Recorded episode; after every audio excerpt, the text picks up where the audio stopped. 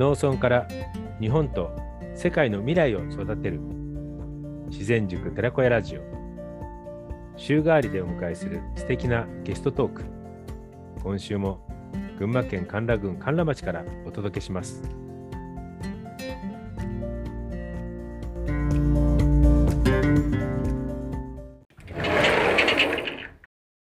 こんにちは。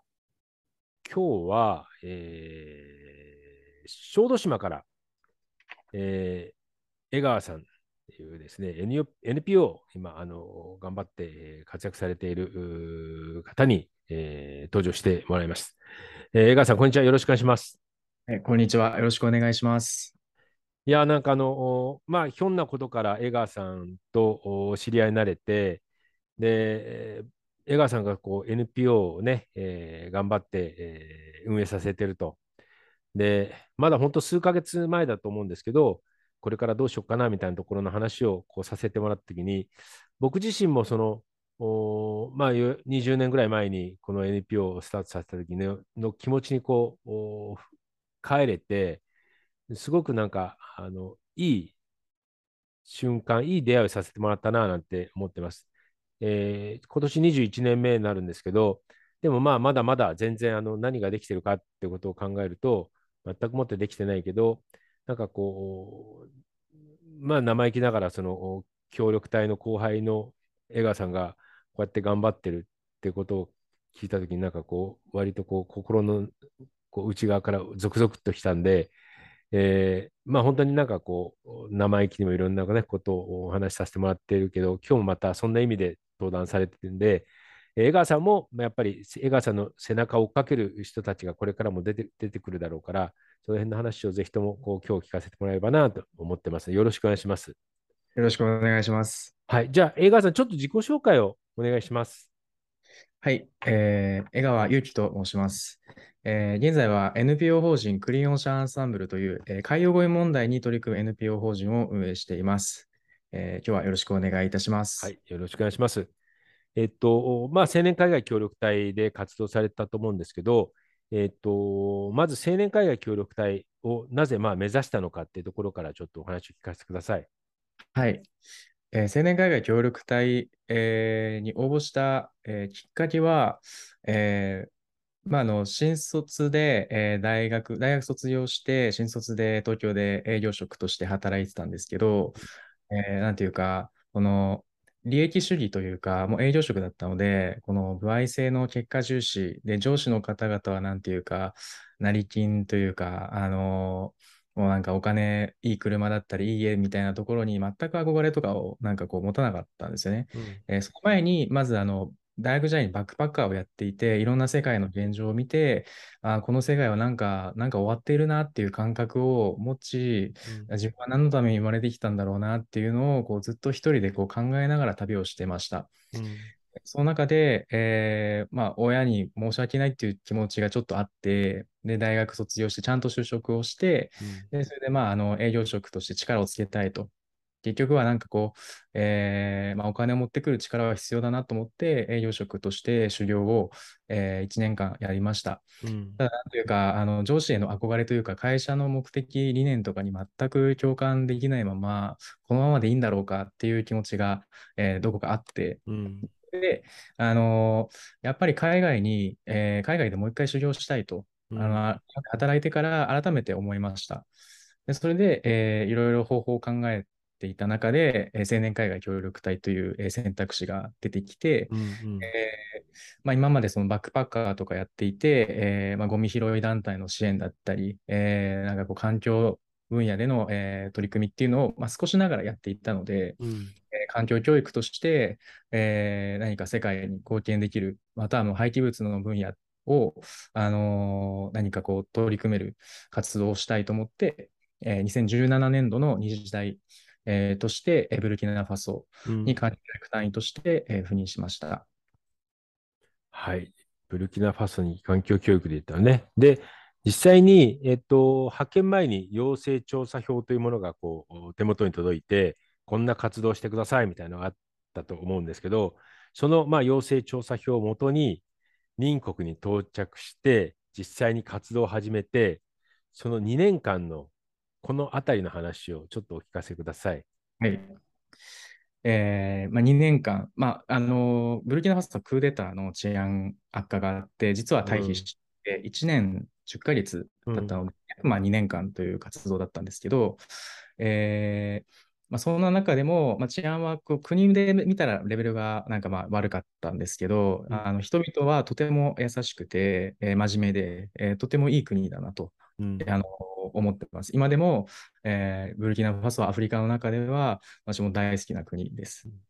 えーまあ、そんな中で、えーまあ、要請書を見たときに、なんかこう、か人々への啓発活動とか、うんなんか書いてあったんですよ。っていうのも、前任が今までこう5代、4代いて、私は5代目だったんですけど、治安悪化で5年空いた中での、なんかそういうゴミ回収とうかん。収集のイベントとかをもう一回立ち上げてほしいみたいな、あの、なんかこう要請書だったんですよね。で、うん。実際に、えー環境省っていうところに配属をされて、うん。えーわあの私はあのこう何をしたらいいんですかって改めてちょっと上司に聞いてみたときに、いや、わかんないと。何もなんかこう、上司もうん。にちょっと変わるじゃないですか。ポジション変わるんだうん。けど、あわかんないと。なんかまあ、そもそもなんかお前が来た理由もよく分かってないみたいなことを言われて、うん。まあ、とりあえずなんか、あのーまあ、わかんないから、もう俺は、俺はわかんないみたいなことを言われて、うん。えーまあ、いろんな人に言う、言ったんですけど、わからず。で、ようやく、あの、前任を知っている5年前なんですけど、知ってる方に会って、うん。彼はこんな活動してたよっていうことを教えてくれて、うん。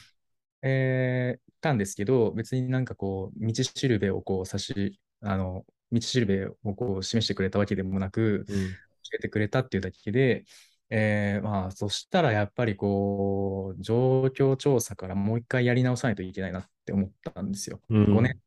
で、うんあのまあ、ゴミ問題で、えー行きましたけど、まあ、実際にこう街がどういう状況なのかっていうのをもう一回調査しないといけないと。うん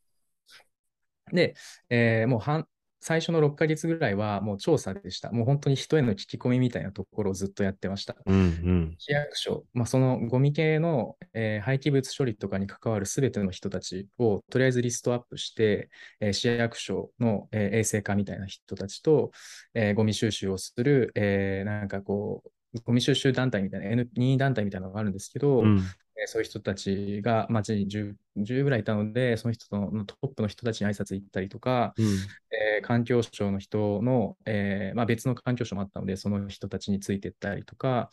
えーまあ、イベントごととか、環境系のイベントごととかに、えー行ったりとか、うん。学校だったり、あとはなんかこう、啓発演劇をする団体とかもあって、えーそういうところにとりあえずあの顔を出してあの状況を聞いてみると。まあうんうん。まあ、ど何が問題なんだみたいなことをもう率直に聞きまくったっていうのが、うんまあ、半年で、最初の半年でした。うん。でまあ、いろいろ聞いたんですけど、結構みんなバラバラで、うん。えー論点がなんかこうずれてるなっていう感じがあって、とりあえずなんかゴミ箱に捨てないのが問題だって結構みんな言うんですけど、うんうん。あのー私は、あのーその市役所とゴミが一般家庭から出て、うん。最後のところまで処理されるフローを全部見たときに、うん。まず処分場がないから、あの中間処理施設のところにこう一気にこうとりあえず集めたものを置きに行くっていう、それだけだったんですけど、うん。そこからなんかこう、野焼きをする人たちがいて、うん。あの焚き火でこうなんかこう火を焚いて、うん1時間ぐらいは臭いから我慢してみたいなことを周りの人に言ってみたいなことをやってたんですけど、えこれって、その、まあ、一般家庭の人は、自分たちのゴミを家の前でこう、野焼きをするんですよ。うん。で、えー収集するとお金を取られるから、もうなんか自分たちでやるみたいなことを言っていて、結果、野焼きできなかったものに関してはポイ捨てされてた状況みたいうんうんな。なので、なんかこう、そもそもなんかこう、収集サービスというか、処理システムが全然できてないじゃんって思ったんですよね。うん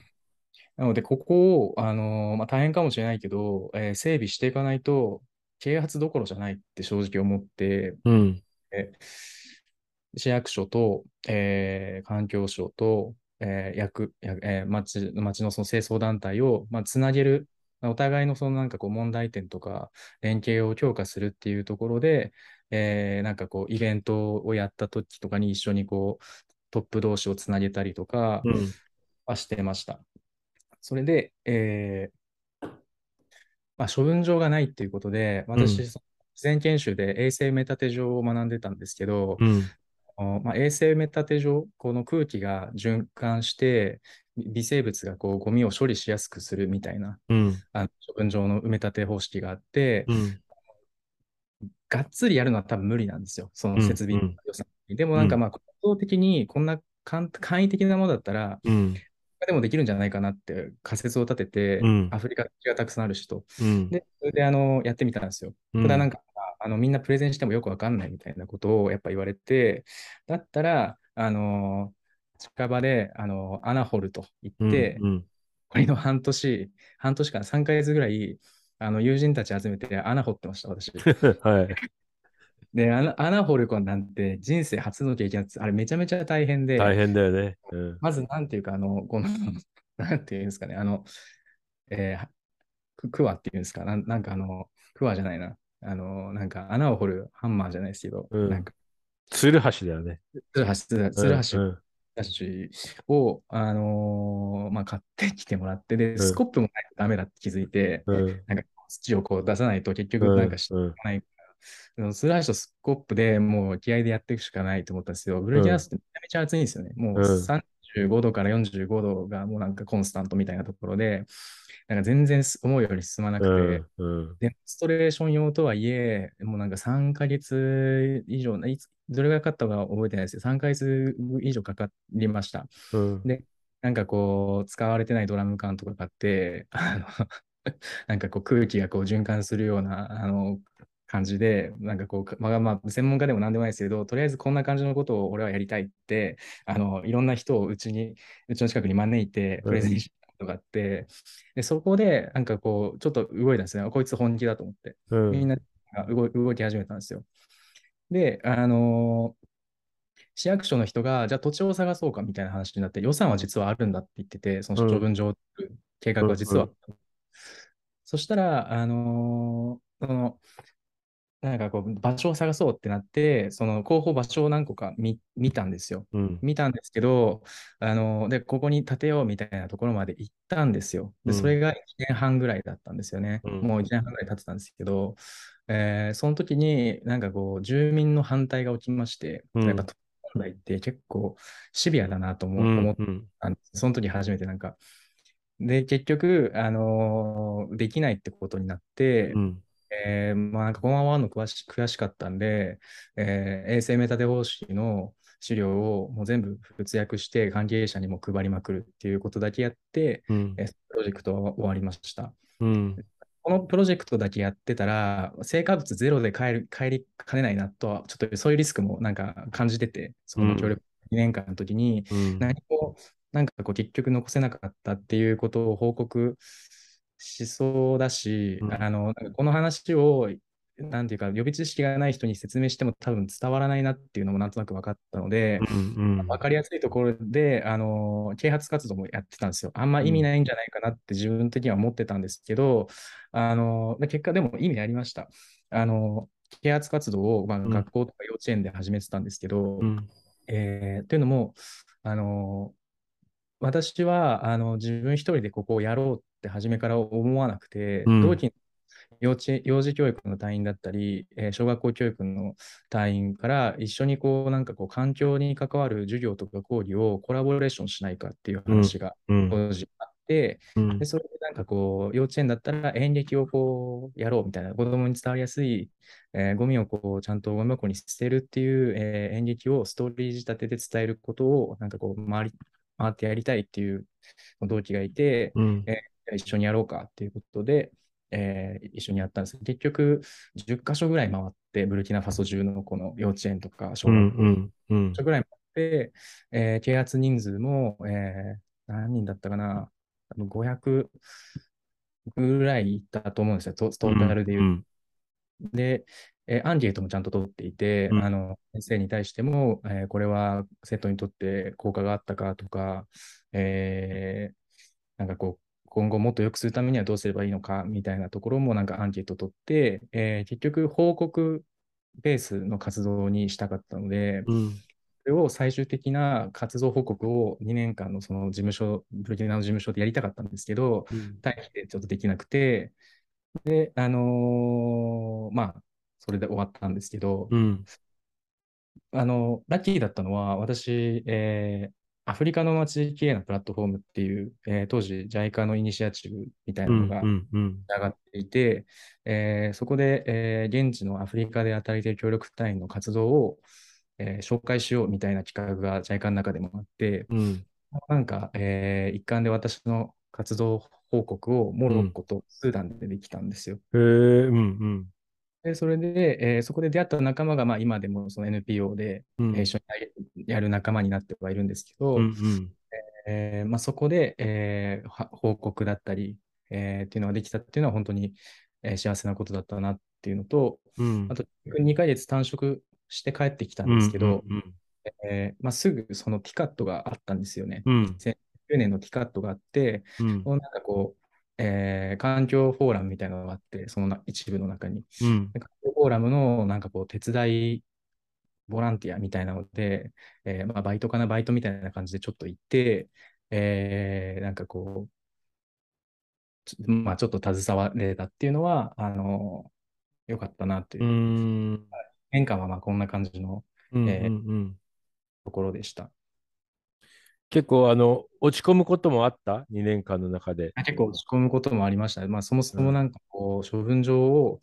まあこの問題解決に処分場を作らないといけないってなって、いや、うんこれ結構自分でできる問題じゃないかもしれないって、まずそこで落ち込んだんですけど、うん。こうん。こに取り組まないのはなんかこう嘘なんじゃないかなと思って、まあ、できなくてもやらないといけないんじゃないかなって思って、まあ、そのなんかこう逆にこう苦しみつつ、なんかこう普段の活動を報告すできる活動を、まあ、教育の分野で作るっていうので、うん。あのまあでも本心としてはなんかこれは意味があるのかないのかっていうのはなんかずっと感じながらやってたところではあった。楽しかったんですけど、うん。うん。ここはずっと思って疑問に思ってたところだったので、うん。苦しみというかギャップみたいな常になんか本当にこの国のためになってるんだろうかみたいなところのうん。なんか苦しみみたいなものは常にありましたね。うん。あの、活動自体は2年間、まあ 2, 2ヶ月短縮で、はい。で、こう、後ろ髪を引かれる思いでもうちょっと痛いな、みたいなところはあった？ありましたね。なんかまあちゃんと2年やりきりたかったっていう思いはあったんですけど、うんまあでも結構治安の、まあ、ニュースとかもずっと見てたんですけど、うんうん結構何回もそういう事件が2年間の間にあって、うんアメリカの事務所も結構頑張っては、大使館もそうですけど、頑張ってあの我々を退避させないように動いてくれていたのは知うん。ったので、うん。うん。限界なんだなっていうので、うん諦諦めというよりは、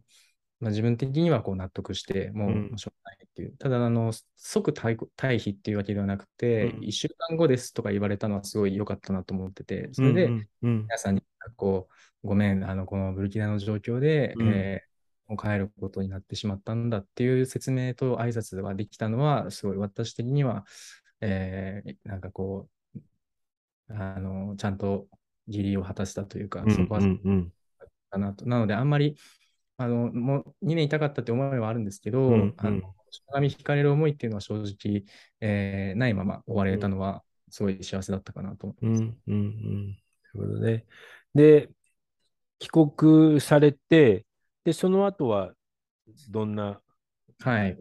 ことをされたか。はい。その後は、えーそうですね、あの、まあ、環境系の仕事に携わりたいなと思ったんですよ。はい。はい。はい。時に、うん。なんかこう、資格が必要だとか、うん大学院に行いけないみたいなことに結局、なんかこう、ぶち当たったんですね、就活をする中で。うん。で、なんかこう、とりあえずアプライしまくったんですけど、なんか、わからなくて、とりあえず一回方向性変えてみるかと思って、うん。うん。おまあ、フランス語っていう強みがあったので、はいフランス語を使える、えー仕事についてみようと思って、うん。えー士官の、えー派遣員で、えーコンゴ民主共和国に、うんえー派遣されることになりました。うん。えーまあでもこれも実際、えー実はまあ、すぐ派遣されてコロナが始まって退避さ、退避になったんですよね。で、えー退避になった時に日本にまあ、俺はまだ帰りたくないってめちゃめちゃ言いまくったんですけど、うんうんダメだと。いやおうがなくもう帰れって言われて、うん。あ、俺、コロナがもう、あの、なんかよ半年ぐらい戻れなかったら、4ヶ月か、4ヶ月ぐらい戻れなかったらか、契約即切れるみたいな、なんかこう条件付きだったんですよ。条件付き退避うん。うん。コロナの状況が4ヶ月で終わるわけないじゃんと思っうんうて、ん俺はもう今後に行かないんだなって思った時に、うんあの、まあ、ほん、まあ改めてちょっと本当でじ、本当に自分は何をしたいんだろうって、こう、深く考えた時間がありまして。うんうん。で、その時に、えーまあ、なんかこう、環境系のことやりたいとか、まあ、就活だけじゃないなって思って、うん。えーなんかこう、いろいろ選択肢があったんですよ。農業やりたいとかっていう思いもあったあったし、うんうん。なんかこう、あのえーもっとなんかこう大学院行くとか、なんかそういういろんな選択あった中で、一番自分がワクワクする選択肢ってなんだろうなって思って、うん。それがえー環境系の NPO 法人をうん。自分で立ち上げてみるとうん。いうに、えー至りました。で、えー今なんかこう、日本の、日本におけるそのかん、その廃棄物の問題で一番なんていうか、やらないといけないところってなんだろうって思ったときに、うんうん。処分上の問題とかあるんですよ。この辺って結構法規制とか、うん。行政の絡みが、あの大きいので、うん。あ民間っていうかこうかん、結構入りやすい分野は何だろうなって思ったときに、こう、海ゴミだったんですよね。うんうん。実際、その海ゴミの現場を見たとき、これはやばいって思って、うん。もうやっていて、全然全く後悔はしてないですし、むしろこう、すごい、あの、やりがいのある仕事に今、見つぶつかったな、ぶつかったというか、見つけられたなと思って、うん。まあ、すごく季節感ある、えー活動をできているんですけど、うんそうですね。えー。で、結局、まあ、NPO 当初、立ち上げ当初は、うん。あの、まあ、あの、どうやってこう、お金を稼ぐんだとか、全然わかんない。とりあえず思いでやって、うん。まあ、これは、あの、社会貢献っていうか、こう、課題を解決するだけの活動をしてたら、まあ、それは組織としてやっていけないけど、お金をこう、組織を運営する上で、どっかで稼がないといけないというか、引っ張ってこないといけないっていうのを考えたときにう、ん。あの、なんかこう、助成金のリストとか見たときに、なんかこう、2年以上の活動経歴とかっていう条件が結構多多いなって思って、うん。もうなんでしょうね、こういう思いだけで、とりあえず2年を、まあ、任意団体とかも含めて活動経験を積んでいるところじゃないと、そういう信頼を得られないんだなっていうところが、うん。なんか立ち上げ当初に思ったんですよ。こうどうやっうん。てするんだろうなって思ったときに、うん。あ、結構世間きついなと思っうて、ん。であれば、えーまあ、そのクラウド化というか、うん。あのーオンライン業務みたいな、あのー流れがコロナでは入入ったと思うんですけど、うん。えーラッキーなことにその後また今後に戻れたんですよね。うんうん。戻りながらも、まずはちょっと NPO の運営を自分で全部把握する必要があるなと思うって、んうん。えーまあ、両輪でやってました。うん。時間で勤務するのと同時に、えー NPO の代表としてもやるみたいなことで、うん両輪でやってました。で、えーそうですね。えーそなので、えーその間の資金は私の給与から、えー NPO にこう流せたっていうので、うんあのそこはまあまあ問題なく運営できてましたね。うんはい。まあ、今、まあ、そんな感じですかね。で、コンゴから戻ってきて、今もう実際にそのお NPO をを中心にもう活動してて、で、その活動を数ヶ月前に僕とこう話したときは、まだあの時はこう、はい。かなり悩んでた時、そうですね。あの、なんていうか、覚悟はしてたんですけど、うん。まあ、その大使館の任期が終わって、うん。もう、うん。あの、まあ、その NPO のことをやるための、この大使館の、えー2年っていう位置づけに、私が働いてるうちにだんだん、まあ、NPO 立ち上げた時から変わっていったね。うんうん当初はまあフランス語を使えて、うん。国際的なキャリアを積むためのうん。大使館勤務だったんですけど、うん。なんかこう、あの、ぜ全く変わって、国際的なことをやってる場合じゃない、日本やばいってなんか気持ちになって、うん。やっていくうちに、うん。あのこう海外に行ける人材こそが日本に還元していくべきなんじゃないかっていう思いがあって、うん。であれば自分がこうモデルケースを作っていくしかないんじゃないかなって、その時ちょっとまあ、あの思ったんですよね。うん。えー、2年間は NPO の資金を貯めるための活動が仕事っていうことで割り切って、うん。えまあ、幸いなことにこう休暇でこう戻ってくる時があったので、うん現場でやらないといけない業務とか、うん。えーは全部そこの間にやってたっていう。うんうんえーそうですね。えーで、えーまあ、大使館の任期が終わって、でもう実際もう給与も何もないですってういう状態ん。で、えー NPO をあのこれから自分のしなんていうか仕事というか活動量イコール、えーもう NPO の成果みたいな自分がダメだったらもう NPO は死んでしまうんですよってうん。いううん。重圧が一気に来て、うん。えー給与もいきなり立たれて、うんなんかすごい不安感がうん。でいけるという覚悟はしたにもかかわらず、うんうん実際そういうなんかこう立場になった時に、うん。あのすごい不安になって、うん。あのまあ、とりあえず動くしかないと思って、いろんなあの活現場行ったり、活動したり、もう先輩に素直に聞くしかないと思って、いろんな方にお話を聞いてもらったり、その中であの矢島さんにもあのご相談させていただいたっていうところですね。うん。で、まあ、あの、まあ、あの時はもう、まあ、あの時、まあ、今も結構メンタル不安定な時もあるんですけど、あの時はもう本当に、えーメンタル的にはこう結構どん底で、俺はもう本当に大丈夫なんだろうか、みたいな、なんかちょっと、あのー覚悟を決めたにもかかわらず、現実をこう、バッて、あのー目の前にこう出されて、すごい不安感が、うん。あの出てきたと、やっぱり自分も人間なんだなっていうのを改めてなんかこう、思って、なんかこう自分が覚悟を決めたにもかかわらず、うん。あの、そんな覚悟は、あの、なんていうのか、ハリボテだぞってなんかこう言われてるぐらいの、なんかこうんう社会現実みたいなものがこう、わってきて、うん。えーもうすごい不安でした。との、その、まあ最初に矢島さんとお話しするときはもう本当になんかこう、不安でしかないみたいな状況でしたね。うん。なんかね、僕も、その、かつてそんなね、思いになりながらも、なんとか乗り越えてこれて、やっぱり、言い方あれかもしれないけど、しつこさも必要なのかなっていうのはやっぱりすごい思ってて、で、確かにそこから違う方に進めば、また新しい道はあってだろうけど、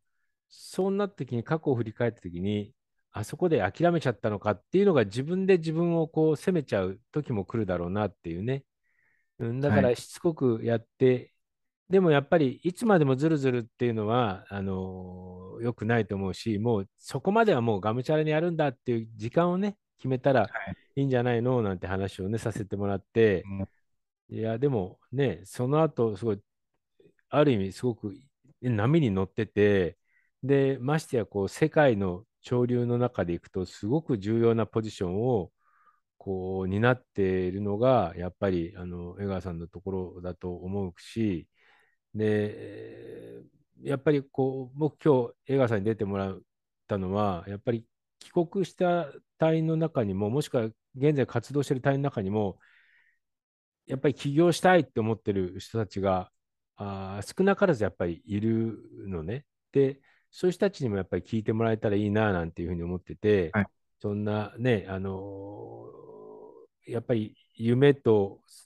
自分の力だけでなんとかなっちゃうなんていうのは本当に少なくて、やっぱりそのご縁だとかっていうね、これがこう本当に自分のお活動を助けてくれるっていう部分もあるので、まあそんなところで、僕もそういう意味ではいろんな方にね、ご縁で助けてもらって今があるわけだし、江川さんもそういう意味ではね、いろんな人たちのご縁があって今があると思うし、でね、クラウドファンディングも、あの、数日前に、まだ本当に大丈夫かっていうようなところだったけど、一気に盛り返え、えーみたいな感じで、あれすごかったね、最後のね。そうですね。はい。まくりの部分が、いや、すげえなと思ったし、いや、ねきつかったですけどね、あのもう正直やりたくないですけど、でもなんていうか、乗り越えないきゃいけない壁の一つだなと思ってたので、おーいや、大したもんだよね。でもね、また NEC のね、ああいうのでもやっぱりこう選ばれてるし、うん、あの、本当に、いや、波に乗ってきてるし、ね、だからって、えーこれから先もっともっとね、夢をお追いかけてほしいな、なんていうふうに思ってて、はい。えー実際にその今、これからの目標っていうのをちょっとお教えて、語ってもらってもいいですか？わかりました。まあ、あのまあ、あの、帰国隊員の、まあ、起業家の方へのメッセージはちょっとまた後うんに、うんすごい私もなんかこう、いろいろ、まあ、しつこさも大事だし、うんうんあの、巻き込むからこその、なんかこう、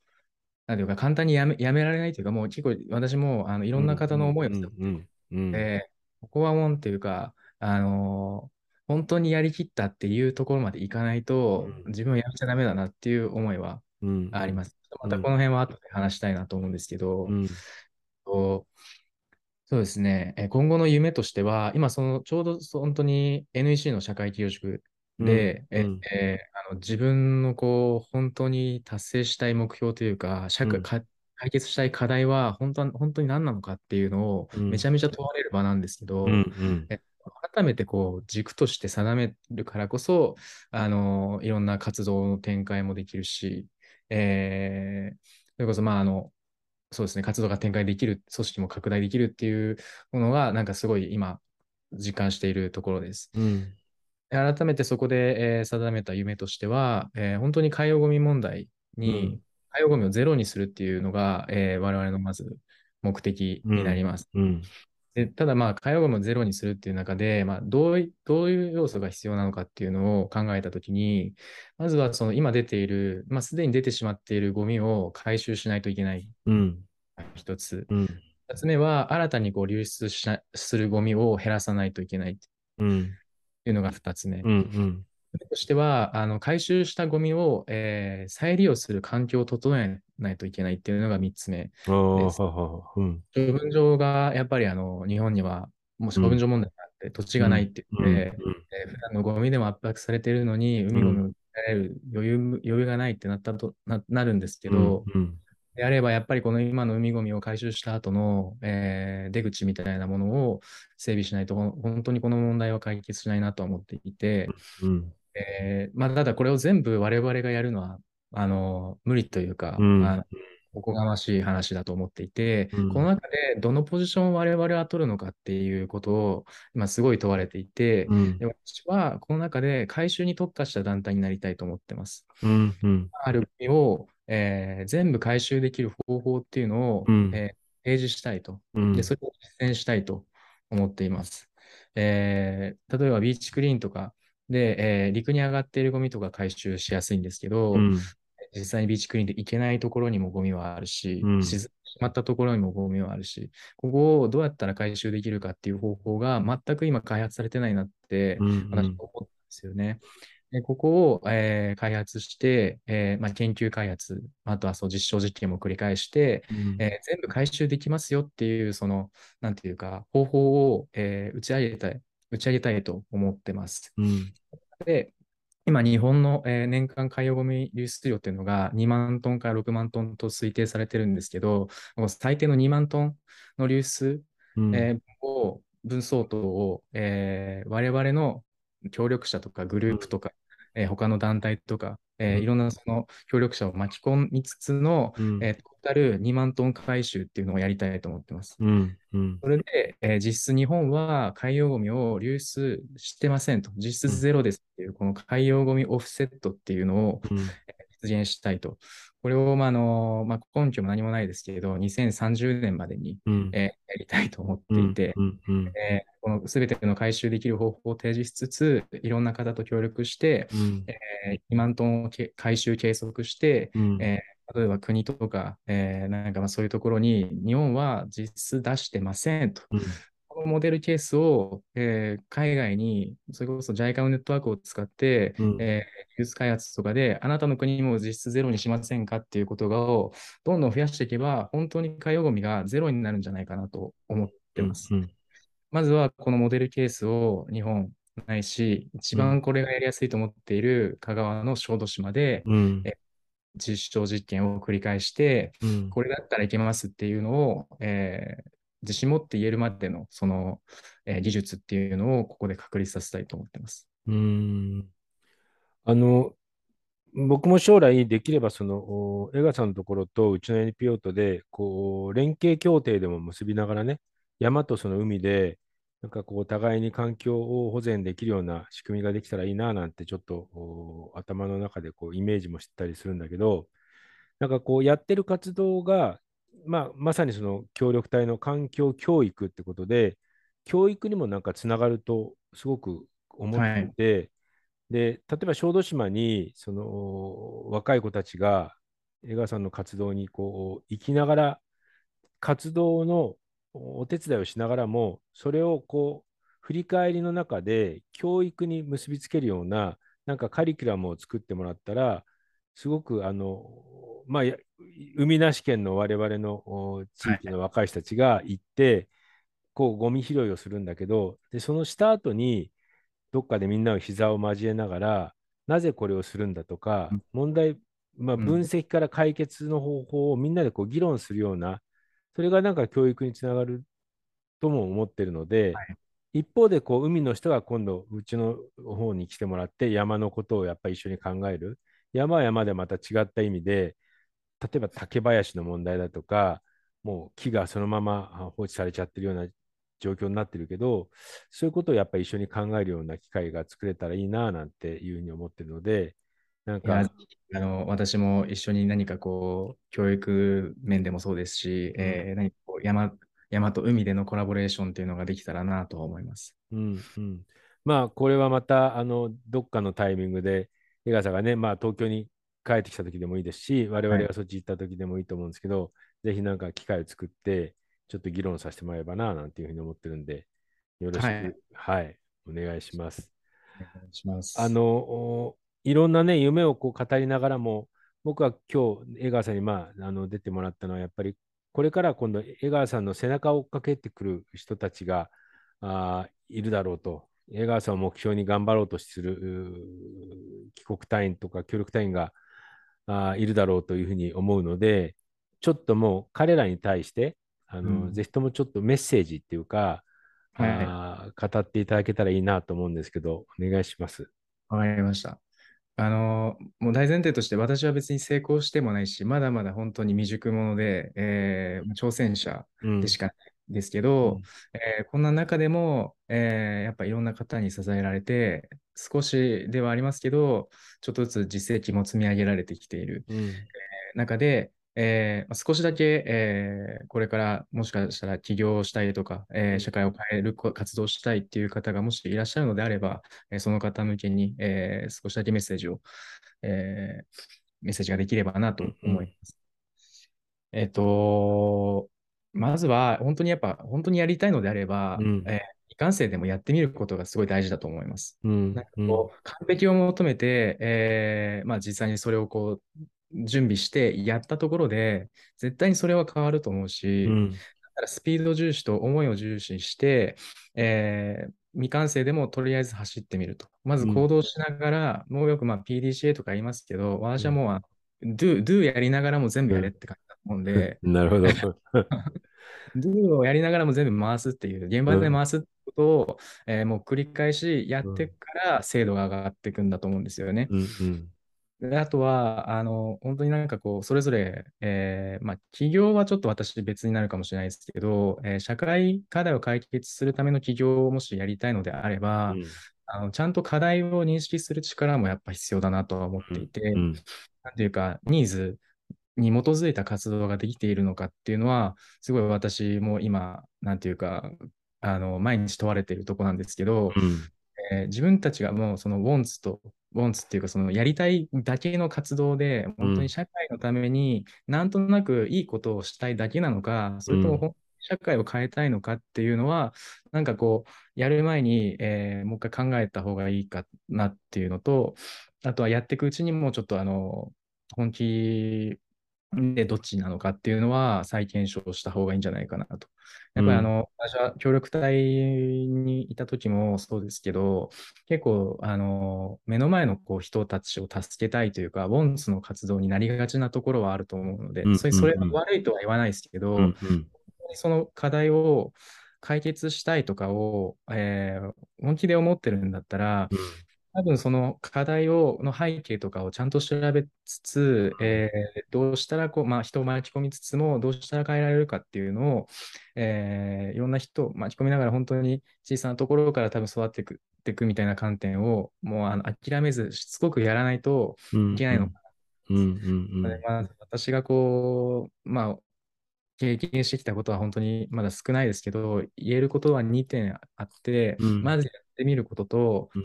えーもうちゃんと、えー社会課題に基づいた活動を捉えつつ、うん。えーしつこく、えーやめないでうん。継続して、うん。実証実験のスピードを上げてくださいですね。うん。うん。でもなんかこう、やってくれる人が、今の若者は少ないからこそチャンスだとも思うし、うん。えーなんかそういう若者が出ないと、私はこう日本が元気にならないとも思ってうるし、ん。うん。みんななんていうかこう、うーん、安定志向というか、うん。えーまあなんかこう、なんていうんですかね、えーそれこそなんか、えー正社員とかそっちを目指していいってしまうと、それはもうみんなそうなってしまうし、なんかなんとなく暗いルールに縛られた、えーなんかこう今のこの社会を容認していることにもなると思うので、うん。こう不満とか、えーなんていうんですかね、違和感とかがあるんだったら、やり方は、えー別に企業だけじゃないと思うんですけど、うん何かしらのトライというか、えーは、なんかこう、ぜひ皆さんにやってもらいたいなと思います。いやー、ありがとうございます。僕自身ももう一回こう、ハートがこう揺す 揺さぶられるっていうかね、あの、うん、頑張ろう、もう一踏ん張り頑張ろうなんていう気持ちになりました。あともう一つ、あの、これから協力隊を目指そうという思っている人たち、僕自身はすごく青年海外協力隊のこの事業ってすごくいいもんだと思ってて、若い人たちどんどんどんどん応募してほしいなというふうに思ってて、多分江川さんも一緒だと思うんですけど、ぜひこう。ちょっとえ協力隊を目指したいななんていうふうに思ってる人たちにも一言最後メッセージをいただければと思います。はい。ありがとうございます。私はあの協力隊の制度は大好きで、えーぜひあの皆さんに応募してもらいたいと思っている、えーのは本当に矢島さんと同じ気持ちです。えーなので、えー死亡している方へのメッセージ、協力隊を、まあ、死亡している、えーになりたいと思っている方向けのメッセージとしては、えーそうですね。いやもうすごいいい時間なので、うんえーえーもう迷わず行ったらいいと思います。早めに行った方がいいと。しかも、うんなんていうか、迷ったりとか、うん。なんかこう、キャリアがどうのとかあんま考えずに、うん。まあ、あんま考えずにって言ったらちょっと無責任かもしれないですけど、うんうん。でももうなんか、なるはやで行った方がいいと思ってて、なぜならそこからの多分、終わった後の活動とか人生の方が実は多うん分大事だなと思ってるんで、うん。であれば影響力、影響のこう度合いが早い、早めに行った方がうんいいと思います。うんで、なんかこう、気負うことなく、えーまずは現地に溶け込むことからやるが多分始まりなので、うんえー一歩一歩語学だったり、文化の理解だったり、えーいろいろやることはあると思うんですけど、うん。えーまあ、協力隊はこう、あの、それをちゃんとサポートする制度もあるし、うんもうなんか基本的にはこう、身構えず、自分のこう、えー素のままというか、まあもちろん努力は途中でやるっていうのは前提なんですけど、うんそのままで行ったらいいと思います。もう、受かりたいというか、行きたいんだったら行っちゃえばいいと思いますし、うんうんまあ、個人的なアドバイスとしては、うんあの、英語じゃないとこ行った方が私はいいと思ってます。あの、うんうんていうか、あの、2年間で得られるのは結構言語のところも大きいなと。私はうん。特にフランス語で助けられる人なので、うん。英語だったら多分同じようになってないし、うん。英語のなんていうか競争力の凄さみたいなのは私もわかるんで、うん。多言語であれば、うん。あの、そのは競争というか、まず競争人口が少ないから、うん。その言語ができるってだけで、例えば仕事につながったりだとか、えできることも増えると思うので、協力隊の経験を、えーまあ、第二テーマだとして言語をこう、えー習得できる期間みたいなのは、すごい私はいいなと思ってるので、うん。できれば英語以外の言語、えーで、えーできればその自分がなんかこう、思いもしなかったところに行ったらいいと思うんですよね。まあその、うん。なんかこう希望する場所とかはあるかもしれないですけど、うん。そんなとこ聞いたこともないとか考えたこともなかったっていう方が学びが多いのかなとは思うので、うんなんかあんまこの、まあ、人それぞれだとは思うんですよ。私はえー新しい言語だったり、新しい全く知らない文化とか、えー国とかっていうところにもう行っちゃえばいいなと思います。うんうんうんはい。いや、ありがとうございます。あの、久々になんかね、えーさっきも言っちゃったけど、こう、ワクワクドキドキする、うん、あの、江川さんのね、話で、えー自分ももう一回こうね、えー頑張れそうだし、多分これを聞いてくれた、あくれるだろう、あの人たちも刺激を受けるんだろうな、なんて思うんで、えーまあ、さらにあの江川さんの活動をみんな遠くで、えー見てると思うので、あのこれからもあのガンガン進めていってください。はい。あの、わ私もまだまだだっていうのは、あの、あの重々承知しているので、えー毎日精進しつつ、えーまあ、それ、あとあれですね、本当に支えてくれてる、あの、まあ矢島さんもそうですけど、えーいろんな方への感謝も忘れず、えー本当にこう、一人で成り立っている活動ではないので、うん。えー皆さんの思いをこう、受け入れ、受け止めながら、あの、日本のためというか、えー世界のためというか、地球のためにだね。うん。活動にしていきたいですね。うんいや、ありがとうございました。また、あの、どっかのタイミングで、えー忙しいとは思うけど、はい。ね、さっきのあの話も含めてあって、えーいろいろと議論したいと思ってるんで、どうぞよろしくお願いします。よろしくお願いします。はい、今日はありがとうございました。こちらこそありがとうございました。